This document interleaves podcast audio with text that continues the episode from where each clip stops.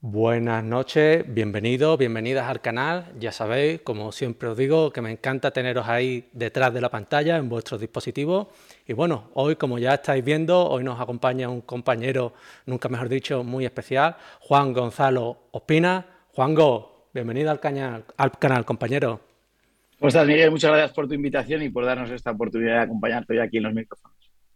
Hombre, eh, la verdad es que yo soy el que te lo tengo que agradecer a ti, porque desde el primer momento, tanto tú como tu equipo nos habéis puesto siempre en el punto de atención para transmitir vuestro mensaje, transmitir vuestro proyecto de colegio, ¿vale? Para quien no lo sepa, pues se lo adelanto yo, ¿no? Juango concurre a las elecciones del Colegio de la Abogacía de Madrid, que se celebran el 20 de diciembre, y nosotros hacemos este directo porque nos gusta conocer de primera mano lo que cuece en el mundo jurídico, lo que se cuece en la abogacía, y aunque nosotros estemos lejanos, porque estamos en Málaga y Juango está en Madrid, las elecciones son en Madrid, pues nos gusta conocer de primera mano esos proyectos tan innovadores, esos proyectos de cambio jurídico. Y Juango, de verdad, compañero, el agradecimiento es mío.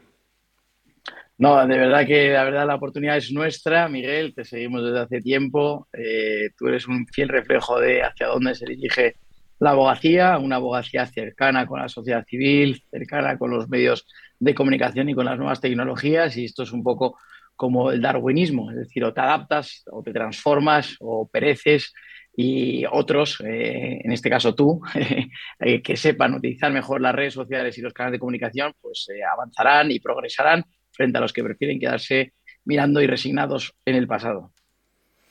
Bueno, pues en ese cambio, en esa evolución, te presenta, te presenta las elecciones del Colegio de la Abogacía de Madrid. Permíteme, Juan, un segundo para todas las personas que nos estén viendo, tanto ahora en Twitch como mañana posteriormente en YouTube o en las plataformas de podcasting, que compartan la retransmisión con los compañeros, con los grupos, que tu mensaje llegue lo más lejos posible, porque yo creo que es un, mensaje que embriaga, embriaga abogacía, embriaga espíritu jurídico. Ahora nos lo comentará, pero mm, lo reitero a todos los que nos están viendo.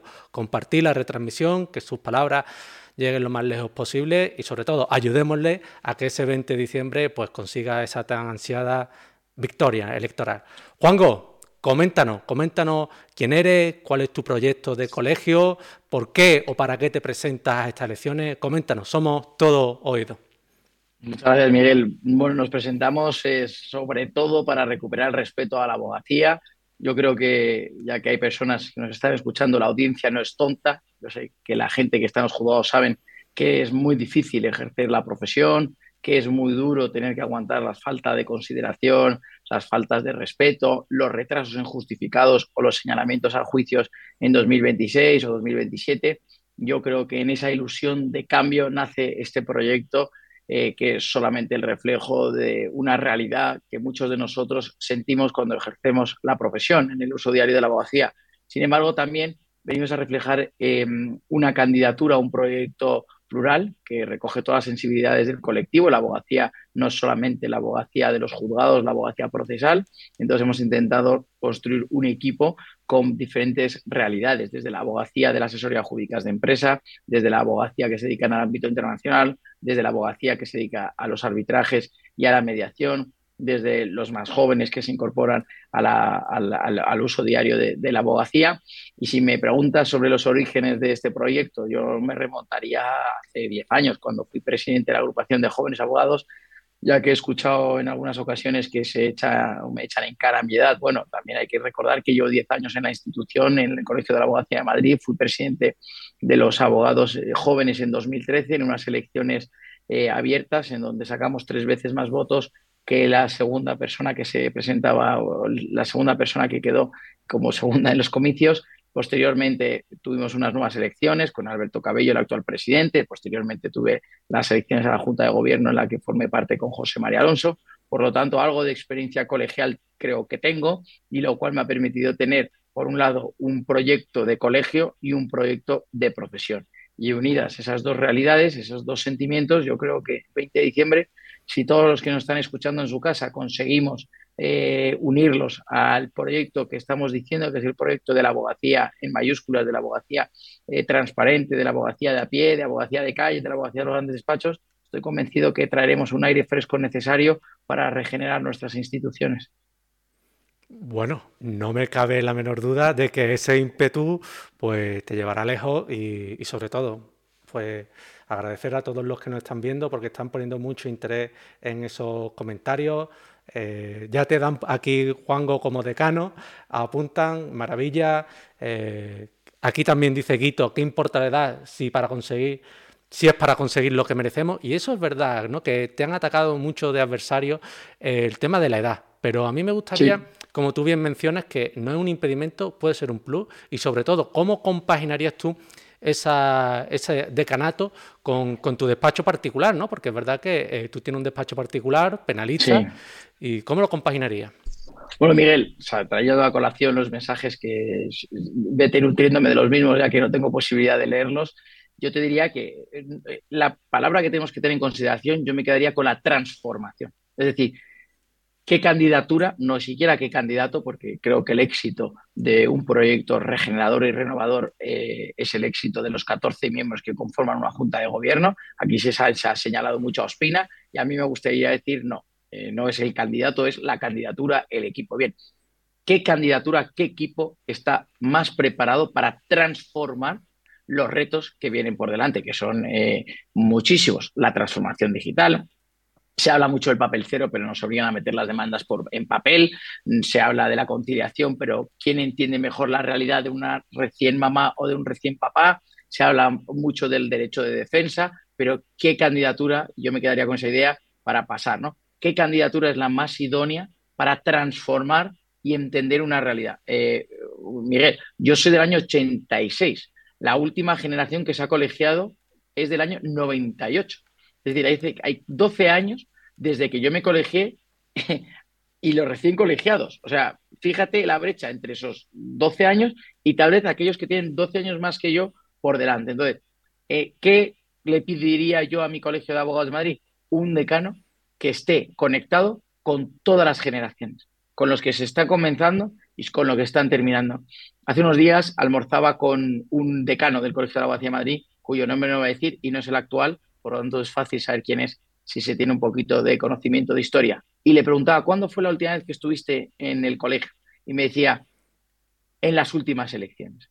Si yo soy decano del Colegio de la Abogacía de Madrid, quiero atraer el talento de los seniors y de los que empiezan la abogacía. Quiero potenciar el club senior, quiero potenciar el mentoring, quiero potenciar puentes entre las diferentes edades para que estemos unidos frente a las adversidades que no somos nosotros mismos, sino que están ahí fuera, que es el maltrato, la falta de medios de administración de justicia, la falta de digitalización, de respeto a la abogacía. Esos son los retos y por los que voy a trabajar. Por lo tanto, para terminar el tema de la edad, que creo que es muy importante, no es tanto la edad del candidato, sino si el candidato tiene capacidad, criterio para transformar y liderar ese cambio que estoy yo diciendo que necesita nuestro Colegio de la Abogacía de Madrid. Hace unos días hablaba con un compañero Juan, ojalá seas decano, porque cuando entro a Serrano 9 me siento como un ministerio del siglo XVIII, ¿no? Hay moquetas, eh, poca luz, y efectivamente una de las ideas que llevamos en el programa electoral, si ganamos las elecciones, es transformar Serrano 9, dotarlo de un colegio que dé servicios al colegiado,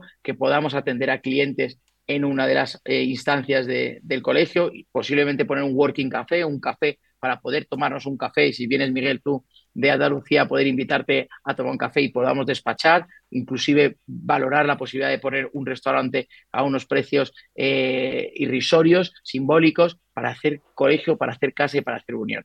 Eh, es por eso yo el tema de la edad creo que era muy importante y teníamos que hacer mucho hincapié. Me habías preguntado otra segunda cosa, pero como, ah, ¿cómo voy a congeniar con el despacho? Eh, sabiendo delegar. No creo que, que, esto sea un problema. He formado parte de órganos institucionales, eh, puestos de representación desde hace 10 años y la clave del éxito es saber delegar en el despacho y en la institución. Gracias a Dios en Ospira Abogados cuento con un equipo humano también excepcional que sabe recibir y atender a los clientes de una manera idónea y para aquellos procesalistas que nos estén siguiendo, yo estoy limitándome, por así decirlo, prácticamente a las situaciones indispensables que son las celebraciones de los juicios, las vistas orales y los trámites en instrucción más importantes. Nuestro despacho es un despacho penalista, por lo tanto es muy fácil organizar el desarrollo del trabajo en tres fases, que es la instrucción, la fase intermedia con la acusación y defensa y el juicio oral. ¿no? Hablaríamos después de las apelaciones y las casaciones, pero eso es otra historia. ¿no? Entonces, la organización es fundamental, el poder delegar, el saber eh, cuándo y cuánto tiempo le vas a ubicar y ya te puedo decir una primicia. Si el día de mañana soy decano, yo creo que sería medias jornadas. Yo estaría media jornada en el ICAM, en el Colegio de la de Madrid, pues aunque no sea remunerado, pero intentar organizarme, ¿no? Saber que toda la mañana o toda la tarde de diferentes días la voy a dedicar al servicio de la institución y, eh, de la otra manera al del despacho. Bueno, pues me alegra, me alegra esas apreciaciones, esa mm, ímpetu de delegar, porque yo creo que es una de las cosas más complicadas en esta profesión y en la vida en general, ¿no? Saber delegar y saber en quién se delega. Me parece muy acertada esa reflexión y, bueno, eh, yo te deseo todo lo mejor, ¿no? Porque sé que vas a tener que delegar mucho. Y por aquí comentan también mucho, eh, perdón a todos los que no estoy escribiendo porque soy mucho y si no puedo leeros, pues. Pero bueno, eh, todos coinciden con lo que estás comentando. Antonio apunta por aquí, la candidatura de Juango es la única que ofrece una transformación real que nos ponga al nivel de otros colegios de abogados a nivel internacional, como de Nueva York Bar Association. Y Juanjo, eh, a raíz de lo que comenta, a raíz de lo que están poniendo en el chat, yo te quería comentar también una cosa. Eh, llevas también eh, la, la, Junta Saliente, ya has pasado también por allí. y eso es una de las cosas también que se te comenta, ¿no? Que podías haber hecho más, que podías haber hecho algo distinto, que podías haber cambiado más. ¿Qué tienes que decir a esos comentarios? Eh, ¿Cuál es tu sensación de tu paso por esa junta? ¿Podías haber cambiado más, menos? ¿Te quedas con alguna espinita clavada? ¿Te ha servido esa experiencia? Coméntanos en términos generales, Juango. Bien, eh, es una pregunta eh, muy interesante. Vamos a ver por partes.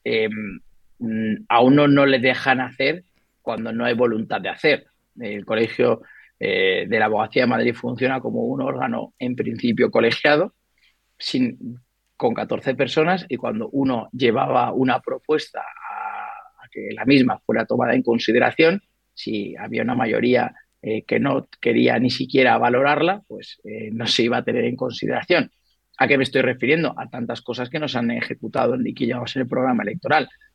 Yo creo que es fundamental y es uno de los pilares esenciales de nuestro proyecto. Queremos construir el colegio más transparente de España Hace unos días organizabas tú una entrevista con Pedro del Rosal y con Muelas sobre la transparencia. Es que, es que esto va en el ADN de este candidato. Yo quiero que los colegiados de Madrid sepan si tengo un almuerzo contigo, Miguel, o si me voy a un viaje a París y sobre todo que sepan cuál es el retorno de ese gasto por parte del señor decano a la corporación y a la abogacía madrileña. Por lo tanto, la transparencia para mí es fundamental y con eso ya quitamos todos los fantasmas de aquellos que dicen que hay que venir a servir y no a servirse. Yo coincido que hay que venir a servir, pero ya me comprometo a, en cinco años, si no antes espero que sí, tener la certificación y la institución más transparente en los gastos de España, tanto en los gastos del decano, de la Junta de Gobierno y con los eh, proveedores de servicios. Inclusive que hay un comité de expertos independiente que valore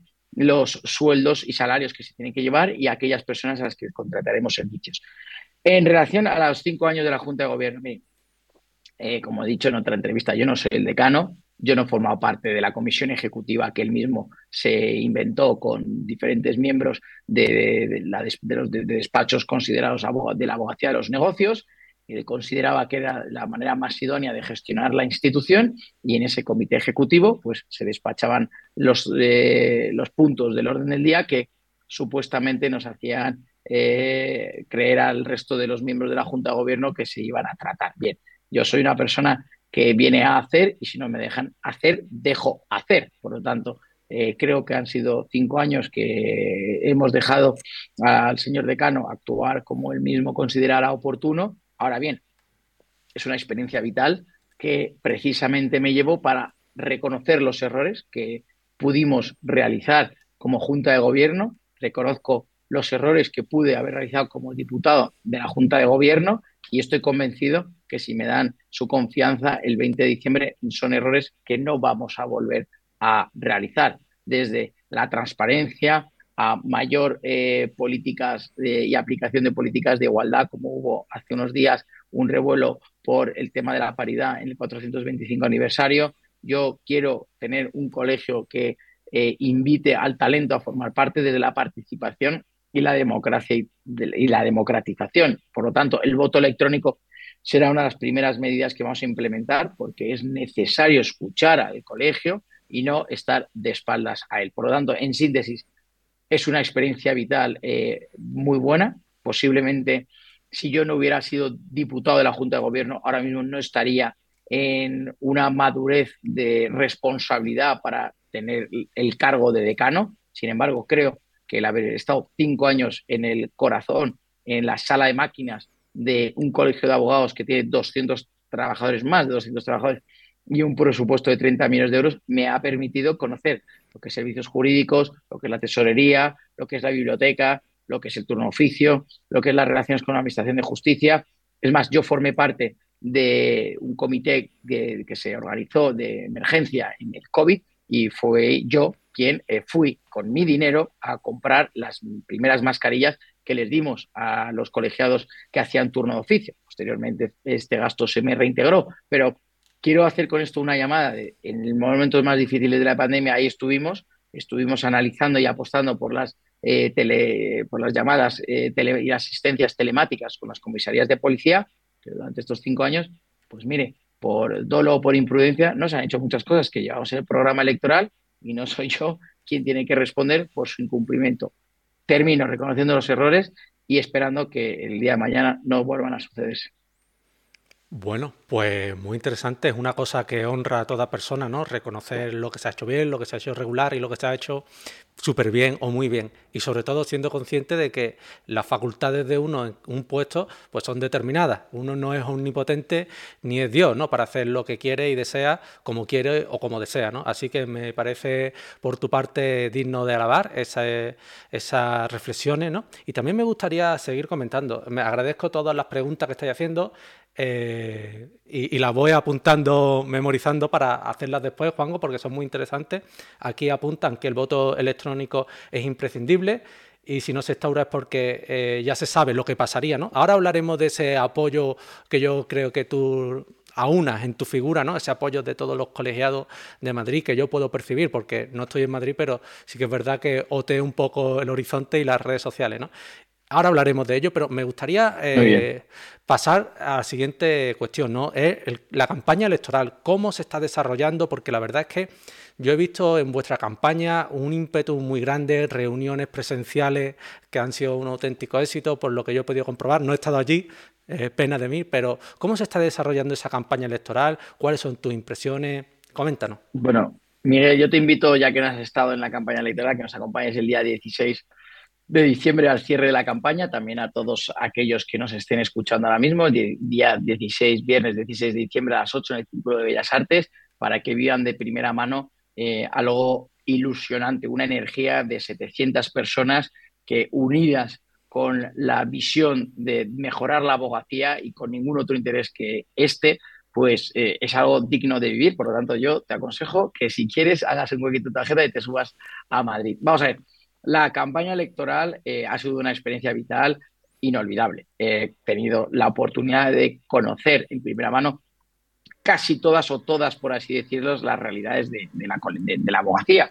No quiere decir que antes no los conociera, pero es que ahora he tenido la oportunidad de escuchar las preocupaciones de diferentes eh, ámbitos que se dedican a la profesión. Y tú me decir, por ejemplo, Espina, pues mira, eh, Miguel, hemos estado en las cuatro torres, en despachos de, las Big Four, o las consultoras y en las últimas plantas, pues viendo Madrid de arriba y entendemos las preocupaciones de las Big Four que hacen tan buen trabajo para unos clientes y que necesitan del Colegio de Abogados de Madrid que se les defienda como eh, desde su punto de vista del secreto profesional y los ataques que puedan existir a la independencia del ejercicio que realizan frente a administraciones públicas como puede ser Hacienda. Eh, mi respuesta a los que están en las Big Four es toda persona colegiada en Madrid, desde una Big Four hasta una asesoría jurídica de barrio, va a tener la, protección absoluta del decano si soy yo, eh, sin titubeos y sin ningún tipo de límite, porque para mí todos somos abogacía. Segunda experiencia vital, pues con los conocidos como la abogacía de los negocios o grandes despachos. Son despachos que generan mucha riqueza, que representan a una clientela importante en la capital, que no podemos estar de espaldas ni mirarlos con envidia, sino con empatía y desde el entendimiento de que juntos somos más fuertes. Tienen un mercado iberoamericano, yo soy nacido en Colombia, quiero potenciar todas las alianzas con Latinoamérica y creo que de la mano de esta abogacía se puede potenciar. Pero no, eso no quiere decir que vamos a olvidar a la abogacía de barrio. Eh, si me preguntas cuál ha sido la experiencia más bonita que he podido tener eh, en la campaña electoral, ha sido precisamente la reunión que tuve en Carabanchel el viernes con varios compañeros y que uno de ellos se me acercó hacia mí y me puso un titular que yo nunca había escuchado y me dijo, gracias Juanjo por darle visibilidad a una abogacía invisible. Y yo decía, bueno, no había escuchado esto de abogacía invisible. Y digo, ¿me, ¿me la puedes explicar? Y me dice, sí, tenemos el reconocimiento ya de nuestros clientes, pero no de nuestras instituciones.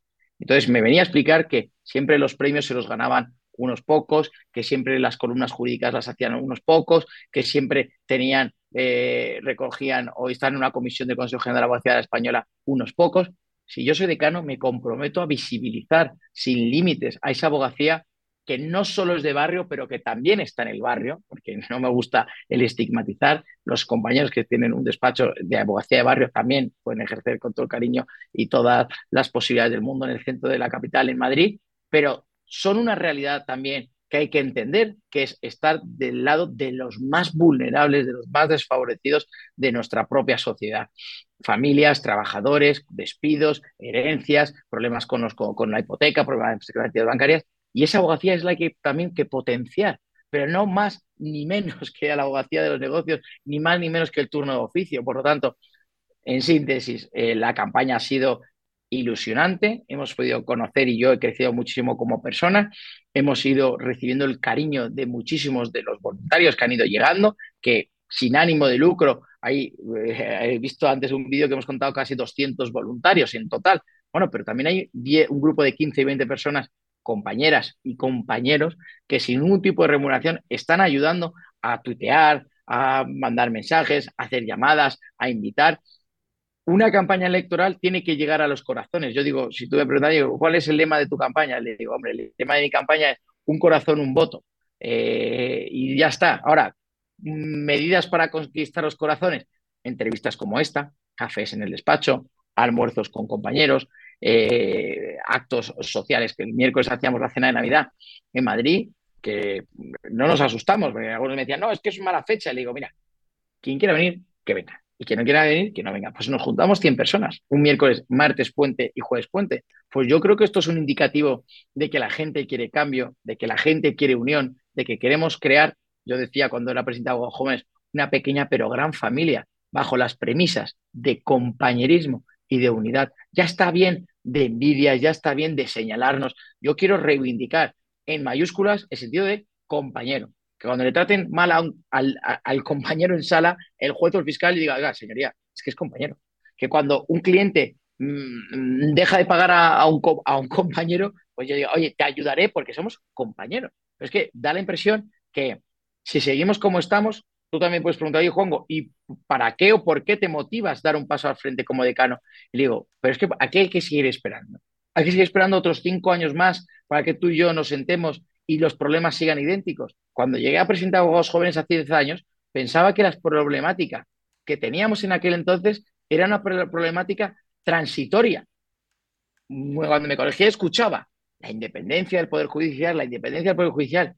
¿Te parece normal, Miguel, que 10 años después sigamos, estemos peor que hace 10 años en relación a la independencia del Poder Judicial.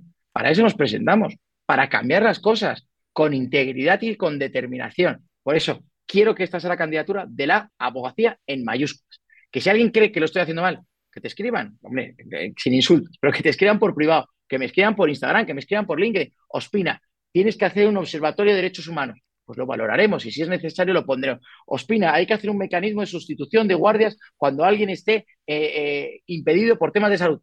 Pues si se puede hacer, se hará. O sea, quiero que este sea el canal en donde todos nosotros nos sentamos identificados y podamos mejorar la profesión.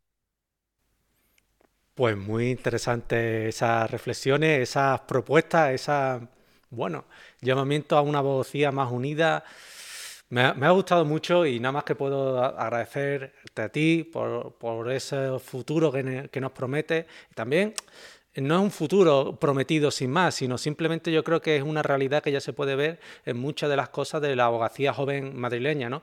Que ese grupo que tú dirigiste y que hoy en día tiene muchas cosas que tú implantaste y que funcionan. Yo eh, no tuve la suerte de estar colegiado cuando tú estabas, pero lo que veo ahora es una abogacía joven madrileña muy puntera y que eh, no copiada, pero sí emulada por muchas otras abogacías jóvenes de España. Entonces, eh, esa, impronta, tuya no es una promesa, es que ya lo podemos ver de manera concreta y bueno, me alegra ese ímpetu que tiene. Lo que sí te voy a decir es que por mí y por todo lo que... Eh, por mí y por todos los que te estamos viendo, que sigas apretando hasta el final, que quedan a escasos días, nueve ya, y que apriete hasta el final para conseguirlo. Y si me permite, Juango, voy a hacer un... Es que me pasa un poco como a ti, ¿no? Eh, la gente quiere participar, las personas, los espectadores quieren participar y hay que darle un poco también de volumen. Dale, dale, dale, pregunta lo que quieras de ellos. Ah, hay, hay, bueno, son palabras bonitas. Eh, Juango Decano apuntan por aquí, Chema. Eh, animo a todos los que nos están viendo a comentar, a compartir el directo, ponerlo en grupo de abogados, etcétera, etcétera. Creo que Ospina es el mejor candidato para el Colegio de Abogados de Madrid, dice cosas realistas y coherentes baja al barro, a esa abogacía de a pie que también hay que bajar. Eh, eh, también eh, por aquí dice Anita, la transparencia y el esfuerzo están dando sus frutos. El 20 de diciembre se verá reflejado en las urnas. Perfecto. Juan Godecano, creo que Juan Gospina en su equipo y en su proyecto. Gracias a su compromiso, su ilusión y sus ganas de querer cambiar las cosas, el ICAM será por fin un colegio de referencia a la vanguardia del siglo XXI. Pagar mi cuota servirá para algo. Mucha suerte el próximo 20 de diciembre. También, pues bueno, he visto que te has suscrito también tú, Juango, me alegra que sigas el directo. Chema, eh, ¿cuál, ¿cuál, fue tu papel en el gobierno de José María Alonso? Pregunta por aquí. Eh, Chema, esa pregunta, como ya se ha respuesto, ya se ha respondido, pues mejor eh, verlo después. No, pero si este la respondo en un minuto para que no digan que me estás defendiendo. Vamos a ver, cuando yo llegué a la Junta de Gobierno, mi mayor responsabilidad era la comunicación eh, y las relaciones con los medios de, prensa. ¿no? Eh, a, poco tiempo nosotros llevábamos el programa electoral y es una idea que he rescatado, crear la portavocía y crear la sala de prensa. La portavocía que sea la voz de la Junta de Gobierno y la voz del ICAM. Eso no se ha realizado, que cada uno saque sus conclusiones.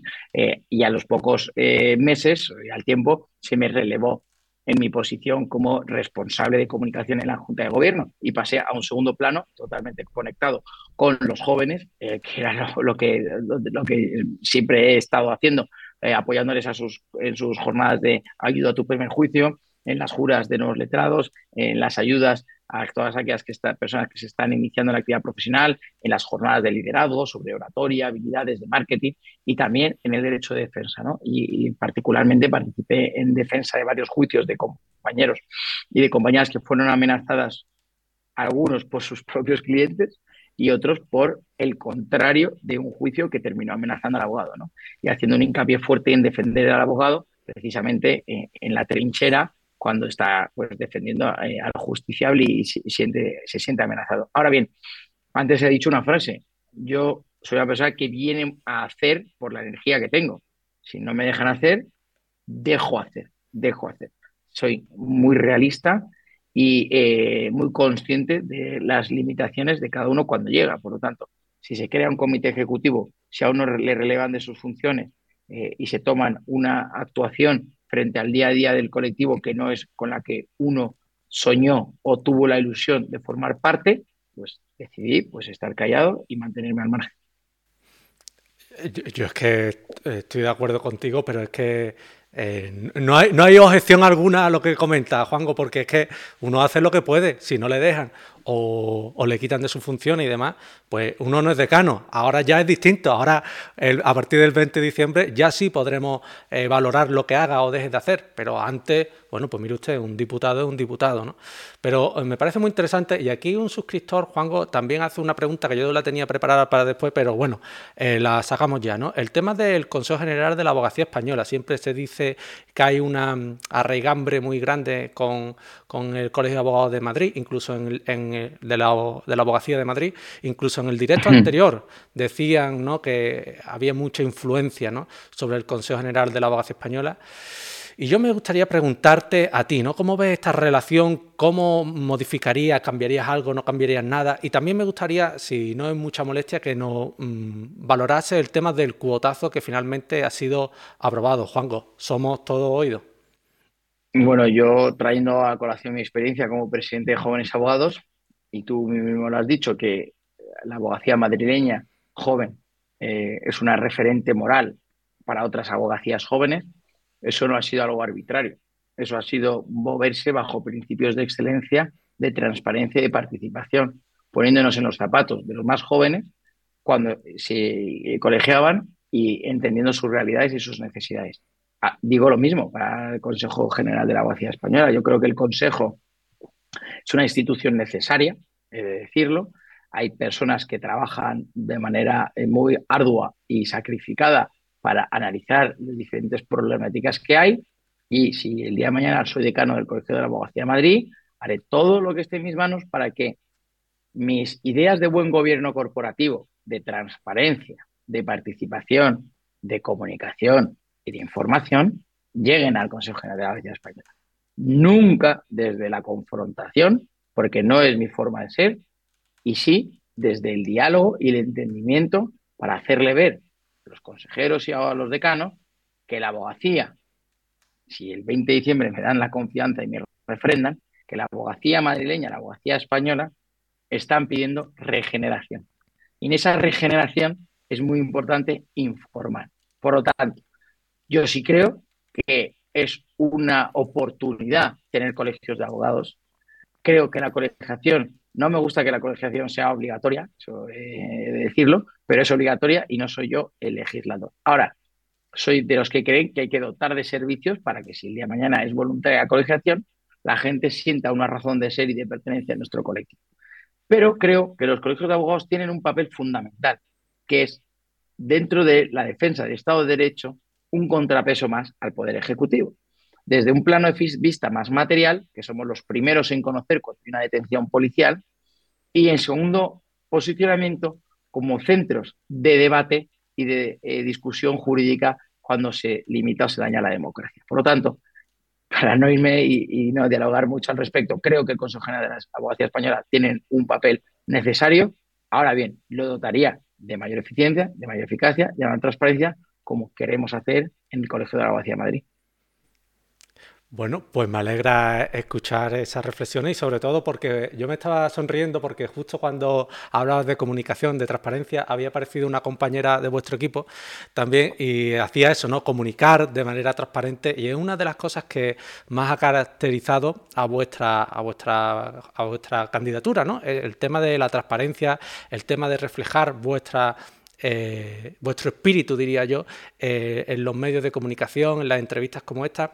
Me gustaría eh, preguntarte sobre esa, candidatura, ¿no? porque muchos dirían que es arriesgado ¿no? exponerse tanto, pero vosotros habéis cogido el toro por los cuernos, como se dice aquí coloquialmente, y habéis afrontado ese exponernos, vamos a comunicar, y sobre todo también y yo lo digo porque tengo libertad de expresión y además en mi canal faltaría más, yo creo que también esa estrategia de, comunicar, vídeos, entrevistas, medios de comunicación, que lo habéis hecho como nadie, reuniones, eh, encuentros, yo creo que eh, ha sido emulada también por algunas candidaturas, todas las que han podido, lógicamente, porque lo que mueves tú, lo que mueve tu candidatura, lógicamente no lo mueven todas, pero coméntanos un poco sobre ese dar entrevistas, ponerse en todos los debates. Antes... Miguel, eh, muy interesante tu planteamiento. Mira, antes has dicho, eh, o hemos estado hablando que esta es la candidatura de un corazón, un voto, y lo que hay que hacer en una campaña electoral es eh, exponerse o tocar o darse a conocer, porque estamos en el siglo de la comunicación. Entonces, hace unos días en el 425, no, el 425 aniversario, no, hace unos días en la cumbre de mujeres juristas, había un, coloquio con diferentes candidaturas y al terminar se me acercó una compañera y me dijo, hombre, Ospina, me ha gustado mucho cómo has expuesto tus ideas sobre las políticas de igualdad. Me has encantado y mira, no te conocía, no me gustabas. Y le digo, claro, porque es que tú no conocías a Ospina, tú no me conocías, tú tenías tus propios prejuicios de lo que hay en redes sociales o de los medios de comunicación, pero no, me has conocido, o sea, tú no sabes cómo soy yo realmente, no sabes las preocupaciones que yo tengo eh, de la abogacía, tú no sabes si yo nunca eh, dejo a un compañero abandonado, jamás, siempre, y aquellos que me conocen siempre tienen alguna duda me pueden llamar. Y además, ya que hay muchos abogados ahí, si alguien tiene alguna duda de penal y yo puedo ayudarle, que me consulte, que estaré encantado de eh, responderle en esos principios de compañerismo. Bien, ¿por qué te hago esta reflexión? Porque teníamos que crear tendencia en las primeras encuestas eh, el candidato que continúa alabando la gestión del decano José María Alonso estaba por delante de nosotros y nosotros íbamos casi 10 puntos por detrás. Y solo había una opción para eh, desbancarlo como ha sido, es valentía y ser auténticos. La gente siempre apuesta por aquello que es auténtico y es valiente. Y la única forma para hacer eso era venir aquí a una entrevista contigo como hemos hablado, abierta. Y oye, a la yugular, pregúntame lo que quieras. Hace unos días hablaba con un tuitero, con un abogado que tiene una cuenta en Twitter, que me preguntaba algo y me decía, oye, Espina, es que esto es así. Le digo, no, eso no es así. Pero si tú quieres, yo estoy encantado. Y además le hago un llamamiento a todas aquellas personas que lo consideren oportuno, que me entrevisten. Yo estoy encantado de hablar y de responder a todas las preguntas que me formulen. Siempre quiero responder y siempre y soy una persona que soy capaz de explicar todo lo que ha hecho en su vida y por eso no tengo ningún miedo a responder a nada. Y esa es la clave de esta candidatura, transparencia y cercanía para tener y demostrar a la gente que somos una candidatura auténtica y valiente.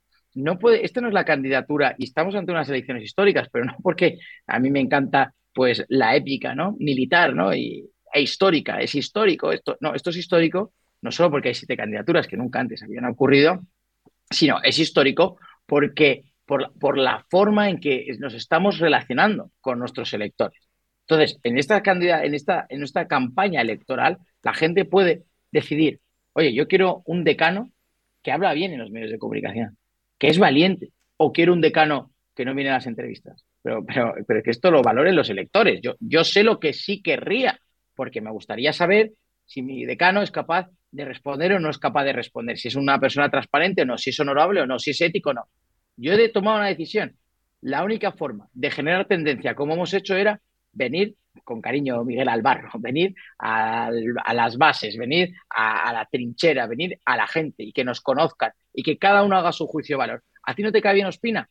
Es muy loable, pero yo lo que te pido es la oportunidad de dejarme presentar y de que tú hagas tu juicio de valor después de conocerme. Porque yo soy una persona que lo he dicho anteriormente, a mí me gusta escuchar. Si yo hay algo que hago mal, que me lo digan, yo estaré encantado. Yo siempre hay dos tipos de críticas. La crítica objetiva, que siempre la escucho, venga donde venga. Oye, Ospina, pues es que eh, tú no fuiste lo suficientemente crítico con Alonso. Entonces lo pienso y digo, bueno, ¿es verdad? Bueno, pues no lo fui, lo siento. Oye, Ospina, eh, has ido a Carabanchel el viernes, podías haber ido hace cinco años. Pues lo escucho y digo, es que no le falta razón, no fui, porque no tenía eh, una foto sin un programa es publicidad.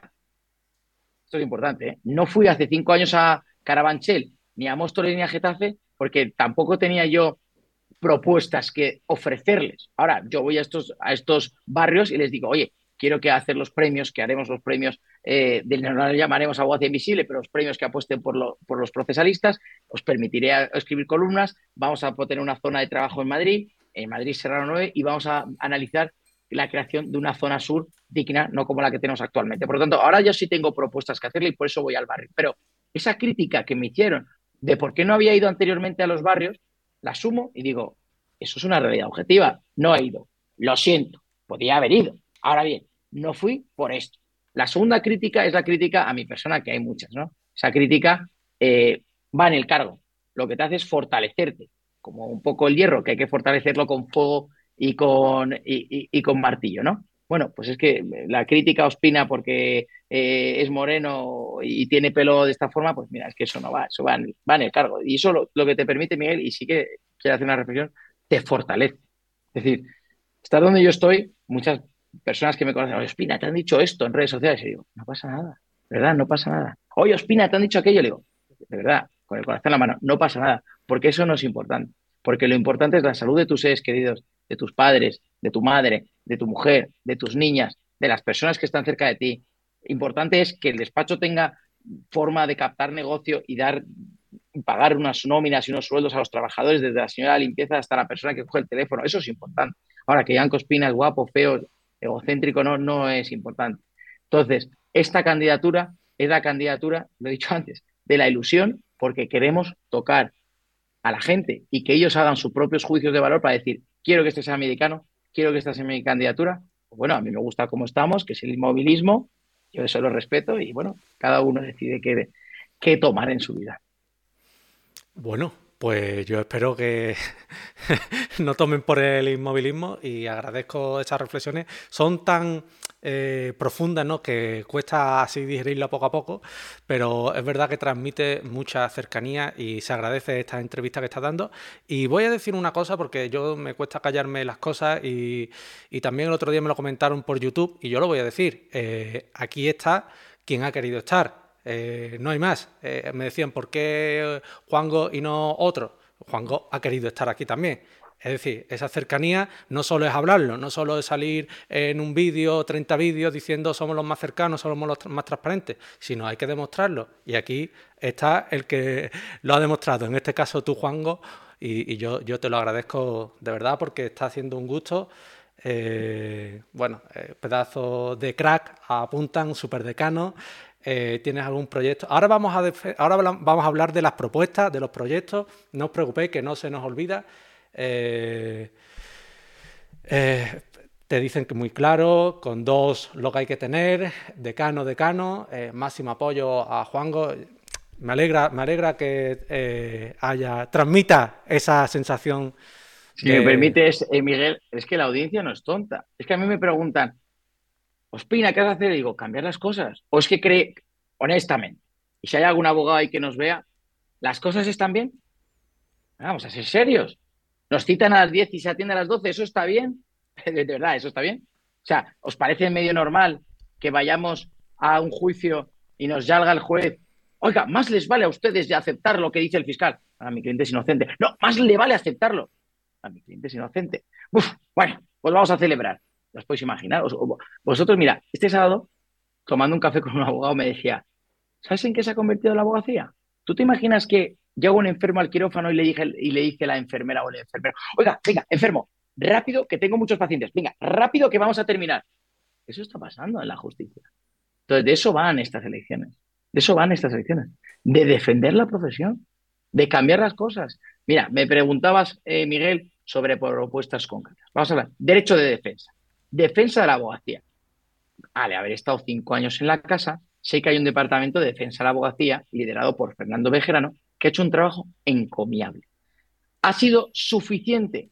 No por él que no lo haya hecho bien, no ha sido suficiente por falta de medios materiales y formales para buscar soluciones a los atropellos a la abogacía. Si yo soy decano, potenciaré el Departamento de Defensa de la Abogacía. ¿Qué haremos? Haremos un canal de denuncias, en nuestro teléfono móvil, en nuestra app, ¿eh? en donde uno llega, entra en su intranet y dice, el juzgado de instrucción 45, me ha faltado al respeto, ha empezado cuatro horas tarde o seis horas tarde. Y esa queja en ese día se va a poner en contacto con el letrado que ha sufrido ese maltrato. Se van a abrir unas diligencias informativas por escrito al juzgado que querrá responder o no querrá responder. Y desarrollaremos un reglamento de actuación y un protocolo de actuación en sala. Y las medidas y el tratamiento al abogado en sala va a ser proporcional.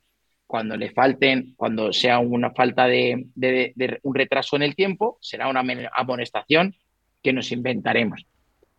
Si el trato es una falta de respeto o un insulto, ya que me están viendo muchas personas, el decano, a través del Departamento de Defensa de la Abogacía, firmada la demanda o la denuncia penal, se interpondrán acciones judiciales.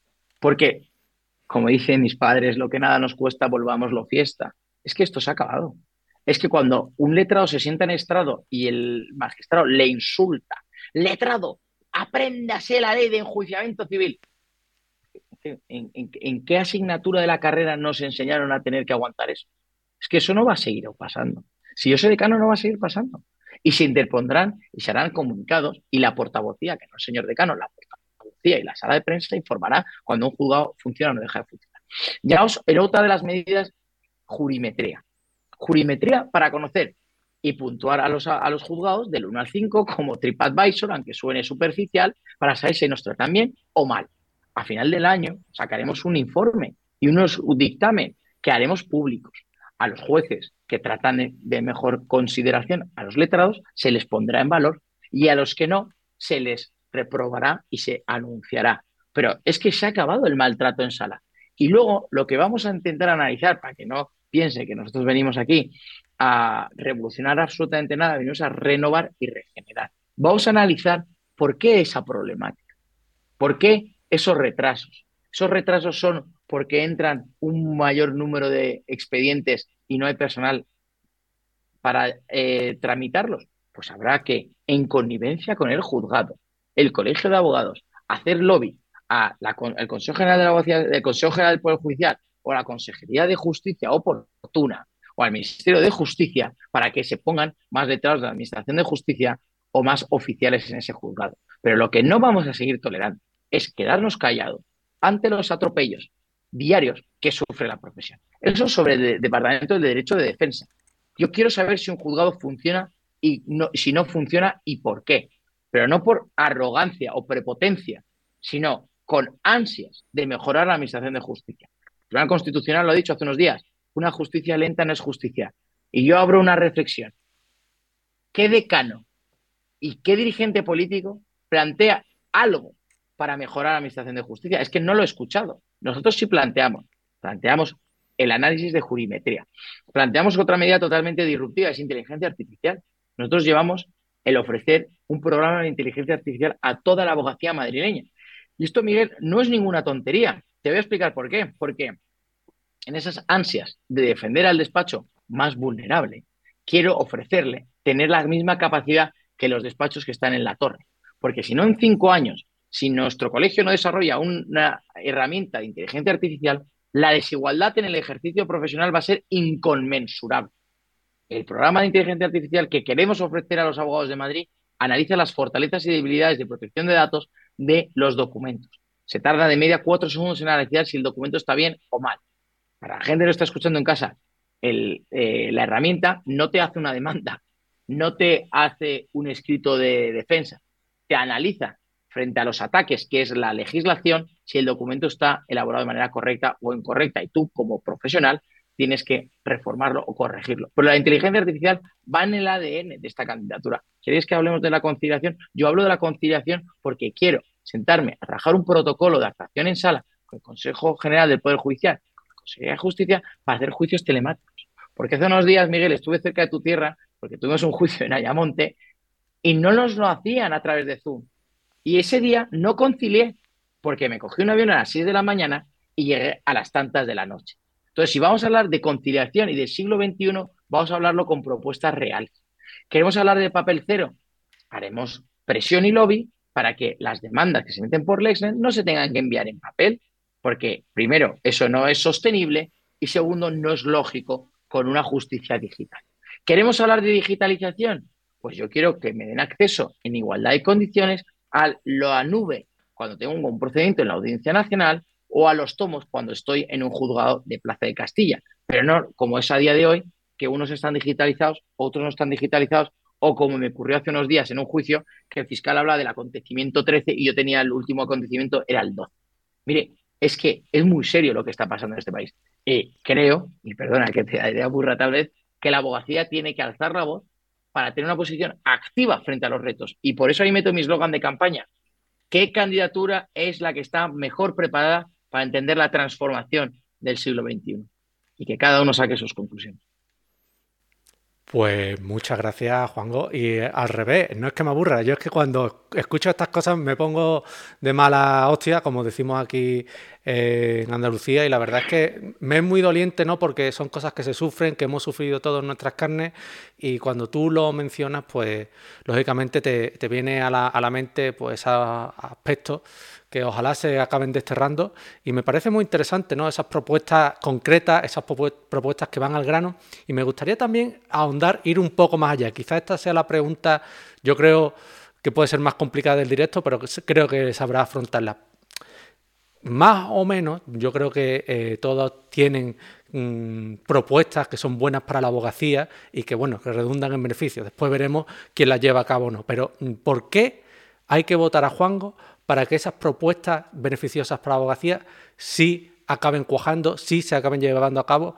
¿Por qué tú sí las vas a llevar a cabo?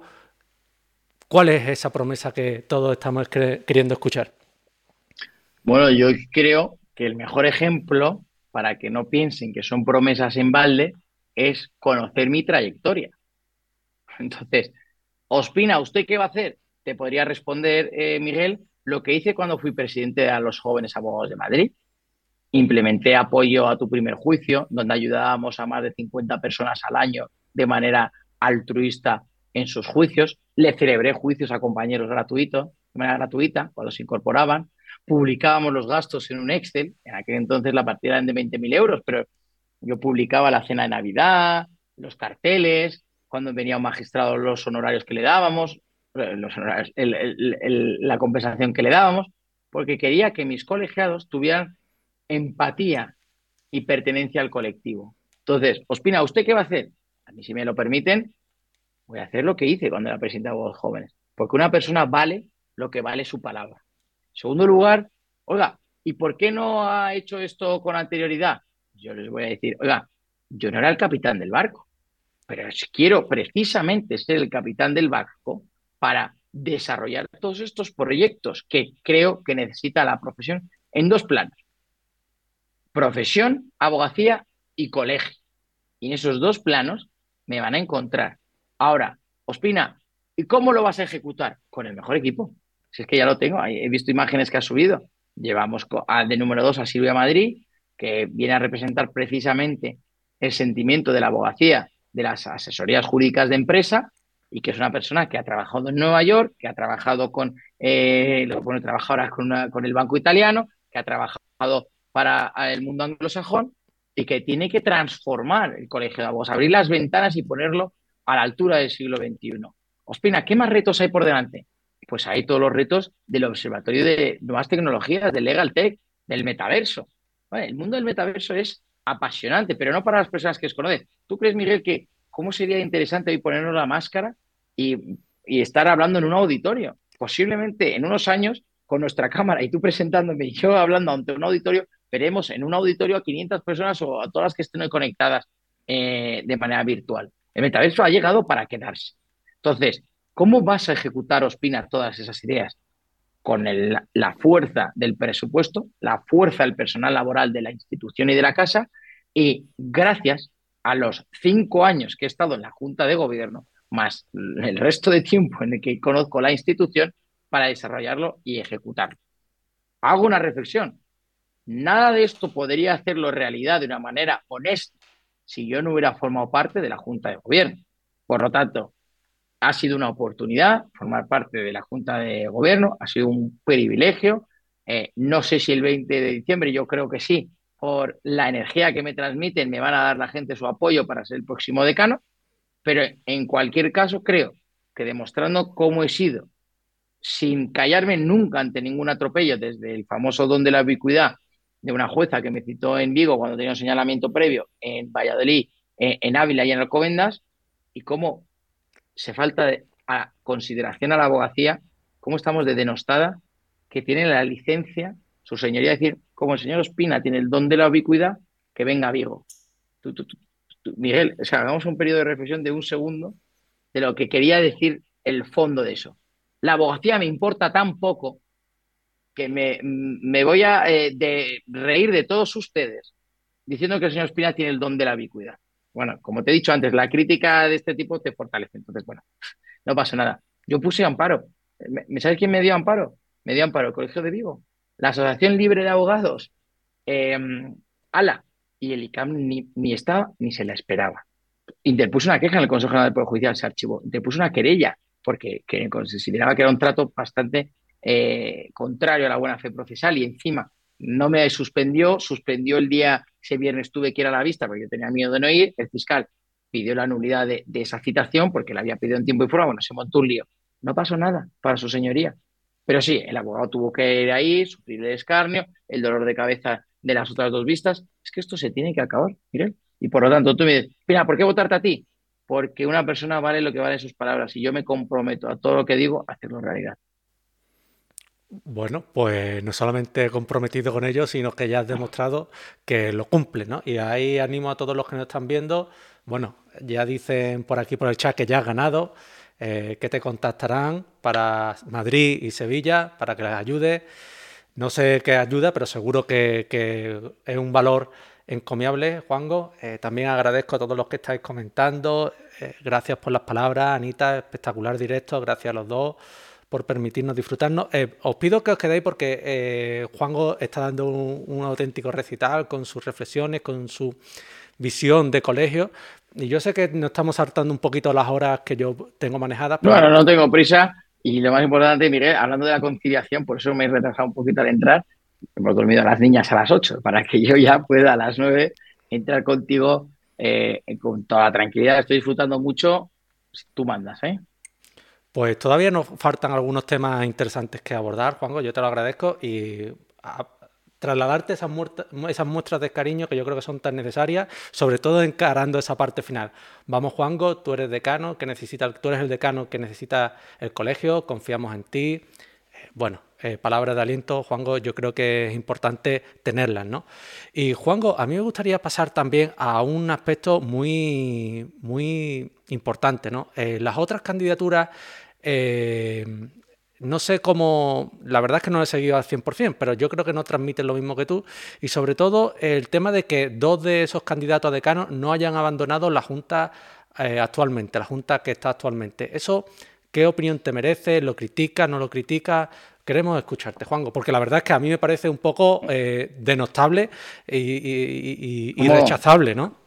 Mire, ¿cómo vamos a pedir respeto para la abogacía si no nos respetamos a nosotros mismos? que, es que lo que tú planteas es kafkiano. Si yo soy decano, reformaré los estatutos para que de manera eh, automática aquel diputado que presente su voluntad para ser candidato a decano pierda la condición de diputado automáticamente, para que no haya lujo, ya que la integridad moral no abunda eh, en la actualidad de esta realidad en la que estamos sometidas. ¿Y cuál es esta realidad? Los estatutos hablan claro que si tú quieres ser elegible para un cargo en el colegio, tienes que renunciar al cargo que estás teniendo. ¿Por qué hizo esto eh, el padre, eh, el espíritu de este estatuto?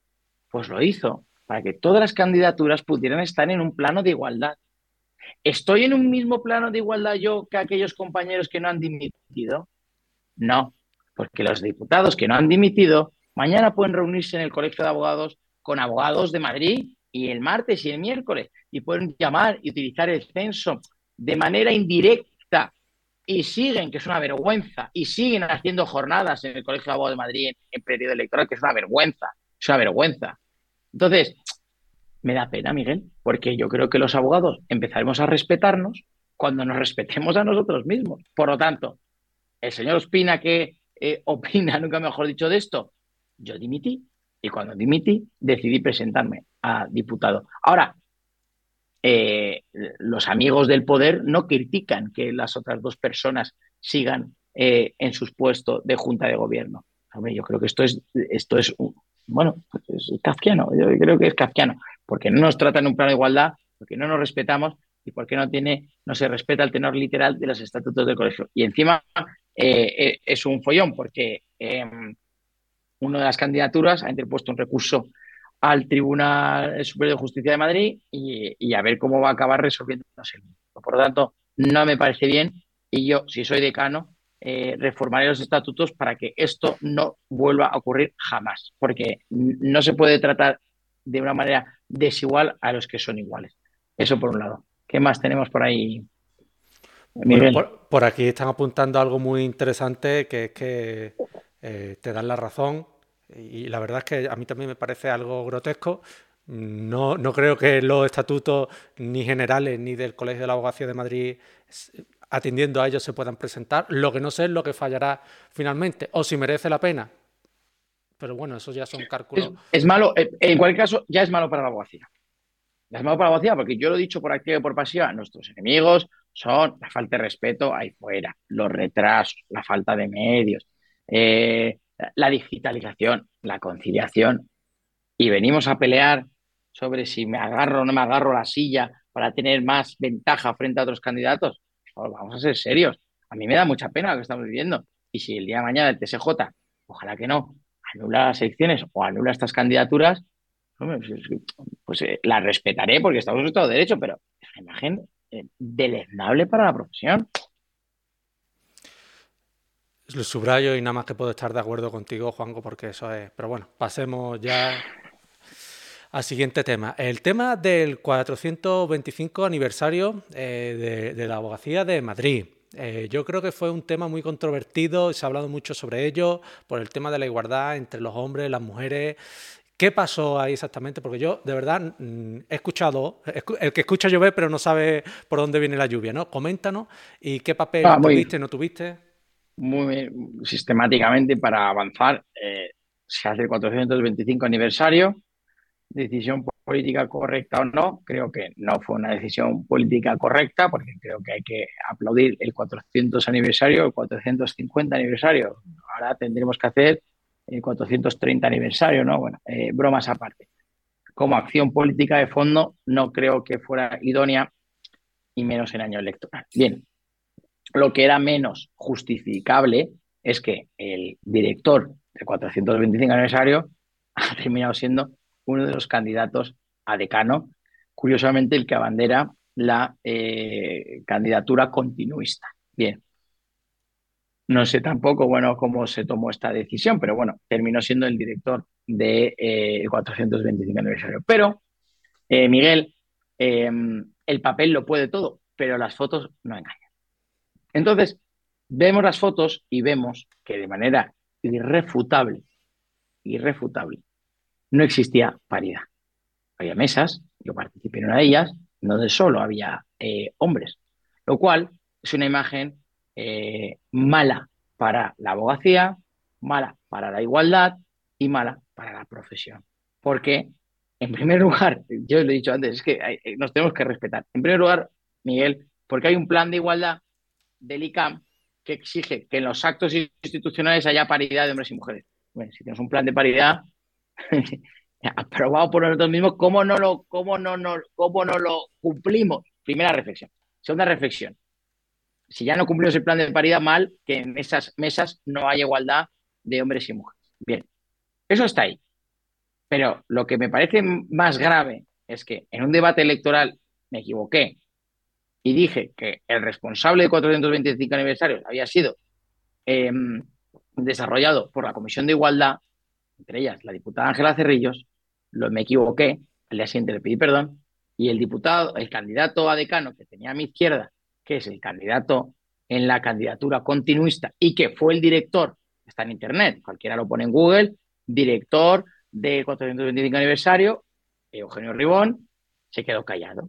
Bien, al día siguiente, la Comisión de Igualdad me emite un comunicado, Ángela Cerrillos, donde me, enseña que el máximo responsable de la del 425 fue el señor Ribón y yo emití un comunicado disculpándome con Ángela, diciendo, oye, yo emití unas palabras en donde decía que el responsable de haber incumplido con ese plan de igualdad era Ángela Cerrillos, me equivoco, eh, pido disculpas eh, y que cada uno asuma las consecuencias de sus actos. Entonces, llegados hasta este punto, nos encontramos otra vez con otra realidad kafkiana que la candidatura, que tiene todos sus derechos de intentar presentarse también a decano del Colegio de Abogados de Madrid, continuista, viene a reconocer que o a justificar que se hizo bien el 425 aniversario.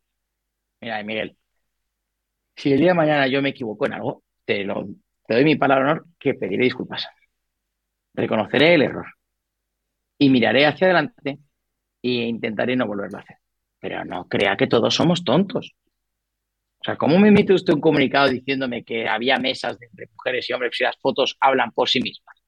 Y en segundo lugar, ya para rizar el rizo de la independencia y transparencia de nuestra institución, el Colegio de Abogados, el Colegio de la Abogacía de Madrid, emitió un comunicado avalando la buena actuación del director del 425 aniversario.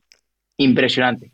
Ese director que no ha dimitido de su cargo y que, y que quiere ser decano. Pero bueno, es que esa es mi reflexión.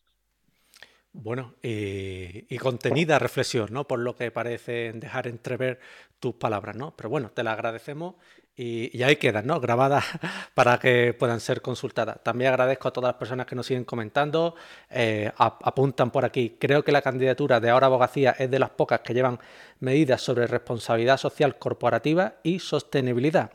Un, un valor, creo que pone, un valor añadido, sin duda, que creo que puede ser clave diferenciadora. Bueno, eh, responsabilidad social corporativa y sostenibilidad. ¿Quieres apuntar algo? Pues yo no, no sé exactamente ese punto. Bueno, sobre ese punto, Miguel, eso es siglo XXI. Eh, tenemos que saber cuándo estamos emitiendo eh, carbono eh, a la atmósfera y cómo podemos reducirlo. Y, entre esas, los juicios telemáticos, el teletrabajo, placas de energía solar en el ICAM. tenemos que empezar a pensar en verde. Y eh, es que el, siglo XXI y la transformación que vamos a ver en los próximos años es eh, abrumadora desde el punto de vista de la energía. los flujos y la forma de generar energía de las ciudades antiguamente era de fuera hacia adentro y ahora vamos a llegar a un momento de autoconsumo y de dentro hacia afuera, ¿no? Donde la abogacía tiene que estar presente en ese debate, porque eh, va a haber modificaciones en las fachadas, en urbanismo, en los canales de envío Sí, es que tenemos que pensar en siglo XXI, porque o tenemos un colegio que entiende, por eso yo insisto a la audiencia y a los indecisos, que todavía hay muchos, que es el 20%, y que tenemos que hacer todo lo posible para que esta semana se unan a este proyecto, es qué candidatura entiende mejor la realidad del siglo XXI, qué candidatura va, está más adecuada para transformar, o, o habrá un punto de aparte, o si quieren, seguimos como estamos. Vamos, yo creo que no, hay que estar, pero bueno, si algunos creen que nos va bien como nos va, pues ya saben cuál es su candidato. Pues me parece también muy interesante porque esas medidas yo las desconocía y es un punto más ¿no? de lo hilado que está vuestro programa, que, que bueno, Aconsejo a todos los compañeros de allí, de Madrid, y los que no son de Madrid también, a que le echen un vistazo completo porque es muy completo y muy bien redactado. Yo creo que es muy visible para todos los lectores. También me gustaría comentarte, Juanjo, una cosa que es un tanto espinosa, pero que yo creo que a todos los que nos estén viendo, y sobre todo a mí en particular, me llama la atención por lo hiriente que, que resulta. Lo, no voy a extenderme más porque yo creo que la vena y a estas horas de la tarde, de la noche ya no, merece la pena, pero ¿qué opinas de las campañas de desprestigio llevadas a cabo por algunos compañeros? Compañero por decirle algo, compañero por decirle algo, ¿no? Compañero por decirle algo. A ver, yo, eh, sigo siendo el mismo abogado que hace 10 años, he sido presidente de abogados jóvenes, he sido diputado de Junta de Gobierno y nunca nadie eh, me, ha reprochado nada, ¿no? En el sentido de algo que yo haya realizado. Por lo tanto, aquí el candidato, hasta donde yo eh, sé, es Juan Ospina y su equipo. Entonces, que los únicos argumentos para dañar este proyecto sean ataques personales, eh, pues creo que por su propio peso caen, ¿no? Eh, me da pena para la abogacía y para la campaña en general, porque a mí me gustaría estar hablando de propuestas de cómo vamos a fortalecer el Departamento de Derecho de Defensa, cómo vamos a desarrollar una zona, eh, un espacio norte o un espacio sur, cómo vamos a transformar Serrano 9, cómo vamos a implementar la firma electrónica desde el teléfono móvil, cómo vamos a hablar de la inteligencia artificial. Pues eso es lo que me gustaría a mí estar hablando, ¿no? Y, me parece eh, triste que algunas personas eh, traigan ataques personales hirientes para intentar desacreditarme a mí sin desconocerlo. Por lo tanto, creo que es malo para la campaña, creo que es malo para la abogacía y creo que es malo para la profesión. Y simplemente para concluir, si alguien tiene algo contra mí, ya lo he dicho yo anteriormente, yo estaré encantado de responder. Eh, de analizar si lo he hecho mal para pedir disculpas y si no lo he hecho así, pues seguir hacia adelante. Pero bueno, como yo creo que España es un Estado de Derecho, estoy confiado de que la justicia termina dando la razón a quien la tenga que dar y en seguir construyendo eh, un proyecto que incorpore la realidad de la profesión. Pues dicho queda y grabado también. Y yo de verdad no voy a hablar más sobre el tema, pero cuando, cuando finalmente gané, pues quizás haga un vídeo, pues a mí no me parece eso de compañero de ninguna forma. Pero bueno, siguiendo con la entrevista, eh, apuntan por aquí, gracias Juango y Miguel por ser un referente para todos los compañeros, que cuando empezamos vimos, vimos la soledad de esta profesión y no nos conformamos con seguir en esa situación. Cuando un abogado, cuando un compañero o compañera empieza, la verdad es que las pasamos canutas, las pasan canutas, totalmente de acuerdo. la responsabilidad, sostenibilidad también es un aspecto muy importante y diferencial, innovación y transparencia, mirando hacia la abogacía unida y leal, bravísimo. Eh, sobre la biblioteca del colegio, ¿consideras correcto un servicio de entrega de libros a domicilio del despacho, aunque lleve emparejado un coste? Bueno, interesantísimo. Lo acabo de leer, pues es que esto, eh, mira, esa persona que me lo pregunta yo, quiero decirle, lo vamos a estudiar y si se puede desarrollar, lo haremos, encantado, me parece una idea buenísima.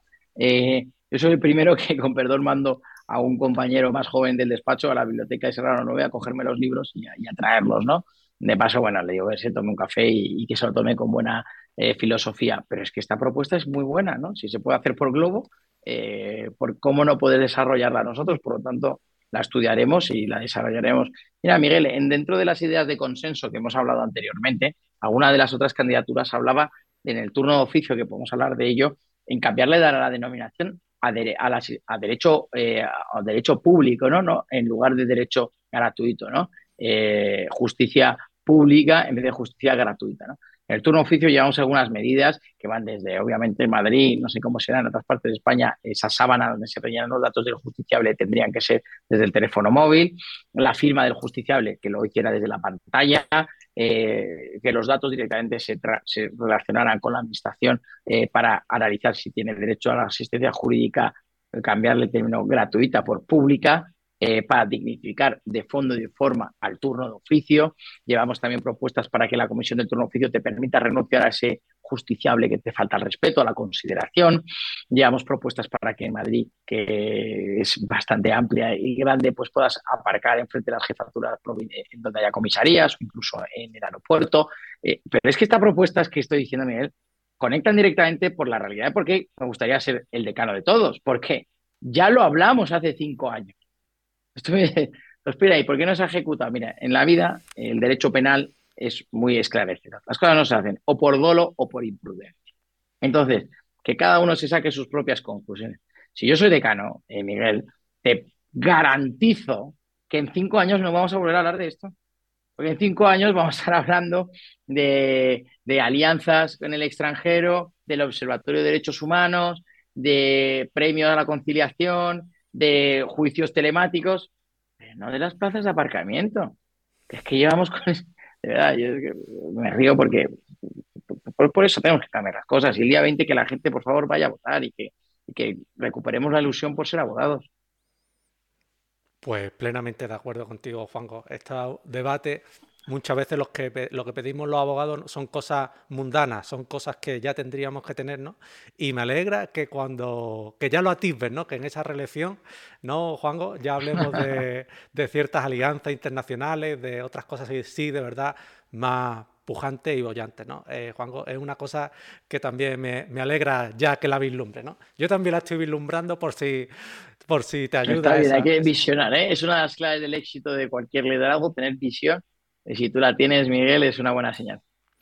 Pues Juanjo, a mí me gustaría, antes de pasar a tus últimas reflexiones, me gustaría que nos comentaras sobre tu equipo, ¿no? Que ya, se está viendo en pantalla quiénes lo conforman, pero yo creo que eso es muy importante, ¿no? Tener ese respaldo de los compañeros para presentar un proyecto. Has hablado largo y tendido, pero yo creo que si quieres ahondar en algún compañero en particular o en algo en concreto, este es tu momento, Juanjo.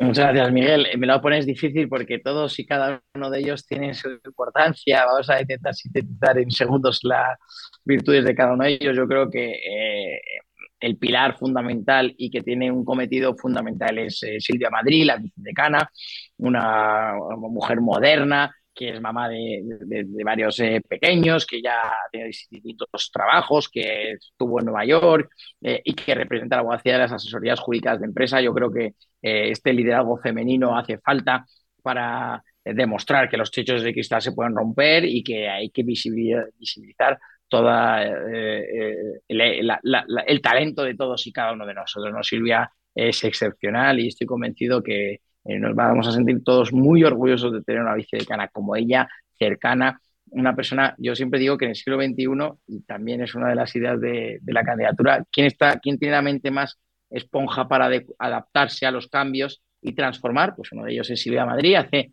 un mes no tenía Instagram, le invité a Miguel que se tiene Instagram y no sé si inclusive nos estará siguiendo porque le dije que también teníamos una entrevista en Twitch. Me dijo, ¿pero qué es eso? dije, nada, Silvia, esto es otra, otro canal de comunicación y entonces, ¿qué hacer? Silvia eh, no va a dejar a nadie indiferente.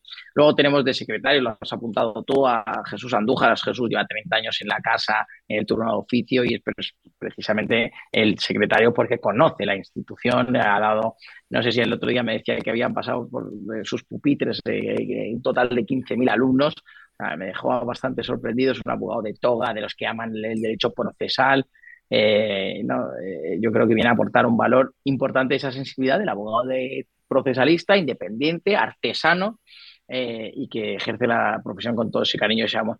Luego has, enseñado a Felipe Davasa, que es el que tiene barba. Felipe es una, es una mente maravillosa, súper disruptiva. Hace unos días estaba en, en, en, en Arabia Saudí, hace otro tanto estaba en China, luego en República Dominicana, una visión internacional en donde creo que se puede proyectar eh, la abogacía madrileña. Él es profesor de universidad, un guiño al mundo académico. Quiero que en el ICAM creemos el comité académico, donde todas las universidades de Madrid, que son más de 14 centros de estudios, nos reunamos una vez al mes y discutamos, despachemos sobre hacia dónde vamos, qué hacemos, cómo traer, eh, iba a decir cómo traer alumnos, cómo eh, trabajar las clínicas jurídicas, cómo hacer más eh, voluntariado, cómo ir a las cárceles, hablar de penitenciario, cómo ganarle tiempo al tiempo, es decir, cómo los estudiantes de derecho pueden saber qué hacer el día de mañana antes y no cuando terminan, porque también es uno de los problemas de la precariedad laboral, que ya hablaremos de ella si quiere, que es tú terminas la carrera y no sabes hacer nada. No, mire, usted en primera carrera tiene que empezar a saber qué es una demanda, un escrito de defensa, eh, oratoria, dónde se sienta, técnicas de marketing, técnicas de oratoria, para tener mejores abogados cuando terminemos. ¿no? Eh, luego, eh, en general, tenemos, mira, ahí estás mostrando a Pilar Sánchez Bleda. Pilar es una referente en Legal Tech, en, el metaverso.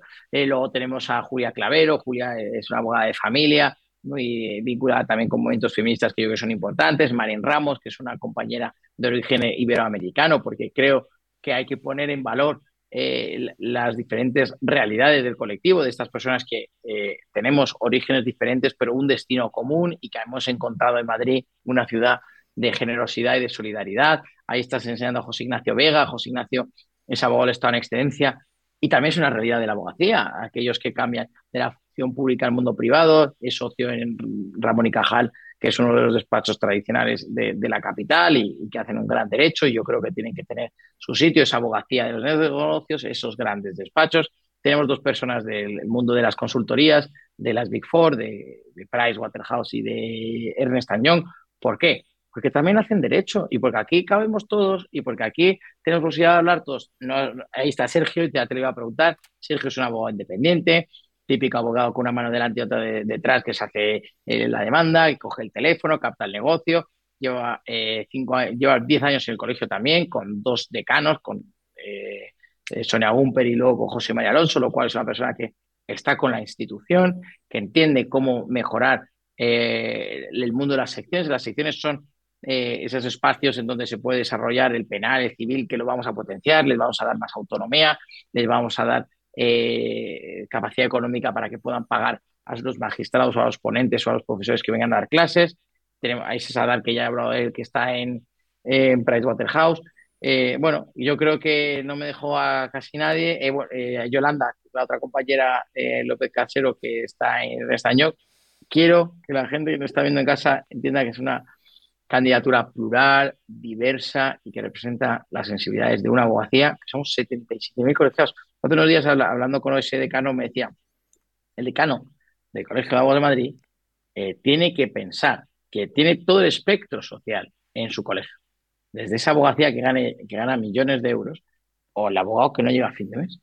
Y la clave del éxito para ser un gran decano, ser el, abogado, el decano de todos, es entender y defender sin límites las necesidades de todos y cada uno de ellos. Bueno, pues dicho queda y no me atreveré yo ni a sumarle una coma a esa reflexión. y, bueno, y también sí que voy a hacer eh, eh, ensalzar ¿no? ese, ese recorrido que has hecho por todos tus compañeros que te acompañan en la candidatura, ¿no? porque muchas veces eso demuestra cómo conoce a los compañeros, eh, cómo conoce la idiosincrasia de cada uno de ellos, su fuerte, eh, cómo te apoyan en todo ello. Yo creo que eso es un fiel reflejo, no son simplemente nombres, son compañeros, son personas y el recorrido que has hecho conforme iban saliendo los nombres, incluso antes de que salieran, yo creo que demuestra mucho de tu cercanía con todos los compañeros y... Eh, voy a hacer una pregunta también que ya para terminar, antes de la reflexión final, como a mí siempre me gusta darle un poco de también de brío a todos los espectadores que nos están viendo, hace Rucamo, Rucamo 2, hace una consideración, ¿no? El tema de eh, los inspectores de Hacienda, eh, ¿cómo defendería a esa abogacía muchas veces cuando otros interlocutores jurídicos y no jurídicos la acosan, ¿no? En el tema de Hacienda, que se vulnera el secreto profesional, con los temas del blanqueo de capitales también, ¿no? ¿Cómo, cómo enarbolas tú esa defensa contra esos enemigos, por así decirlo, si se me permite la expresión. defensa acérrima, o sea, una defensa eh, contundente. Hace unos días me decían, oye, Ospina, si, para que guardemos el símil, ¿no? Si nos pide el Supremo que designemos letrados del turno de oficio para las personas jurídicas y hay un problema para que la gente no entienda que no hay partidas y entonces no están cobrando esas designaciones. ¿Tú qué harías como decano? ¿Yo, no designar? Que no, que, bueno, que designen ellos no sé, pongan abogados del Estado, pero yo no voy a mandar a un abogado de oficio a realizar ninguna actuación sabiendo que no lo va a sufragar. Hombre, espera, te puedes meter en un delito de desobediencia. Bueno, como soy penalista, ya me encargaré como decano de eh, torear eh, en el momento en cuestión. Pues aquí exactamente lo mismo. Vamos a ver, el abogado de empresa es un abogado que su cliente es la empresa. Cuando Hacienda o alguna institución pública quiere interferir en el secreto profesional, eh, emitiremos, eh, estaremos del lado de ese colegiado que le preguntará al colegio si tiene que decir algo, emitiremos un dictamen diciendo que no tiene que decir nada y enviará eso a la administración pública oportuna. Eh, si sigue habiendo un acoso, permitiré a ese compañero, para que no se meta en un follón, que diga que no puede responder y que se recoge al secreto profesional y que la pelota queda en el ICAM. Y que el ICAM lo resuelva. ¿Con qué quiero decir esto? Es decir, que no vamos a titubear ni permitir que se relativice el derecho de defensa. Porque empezamos a ceder en parcelas de estas características y luego el día de mañana vemos fácil que imputen a un abogado por obstrucción a la justicia. No, no, es que no. Es que no vamos a dar ni un paso atrás. Porque una abogacía unida, comprometida y valiente es el mejor enemigo para acabar con los abusos de poder. Entonces, eh, nosotros no vamos a permitir ni un solo eh, titubeo a eh, la abogacía in-house o a la abogacía de a pie o de abogacía de trincheras o de plaza procesalista. ¿Qué más políticas llevamos para incorporar a esa abogacía in-house a nuestro colegio? Pues vamos a llevar desde formación específica para estos colectivos, por este colectivo profesional, que lo mismo tienen que hacer un Excel a un control de gastos o un plan de inversión o es la última normativa de competencia para no tener problemas en Bruselas. Entonces, formación especializada para abogado in-house. La comisión de la abogacía de asesoría jurídica, que al compañero le invito a que forme parte de la misma. Los premios de la abogacía de la asesoría jurídica de empresa. Los premios sirven para potenciar la excelencia con un eh, jurado independiente, objetivo y que valore por méritos y capacidades los, los galardones entregados. Eh, hacer formación desde la universidad y así tantas otras propuestas que llevamos para atraer ese talento a la casa que hoy no está. Entonces, esa es eh, lo que llevamos hoy en, el proyecto, en el programa electoral.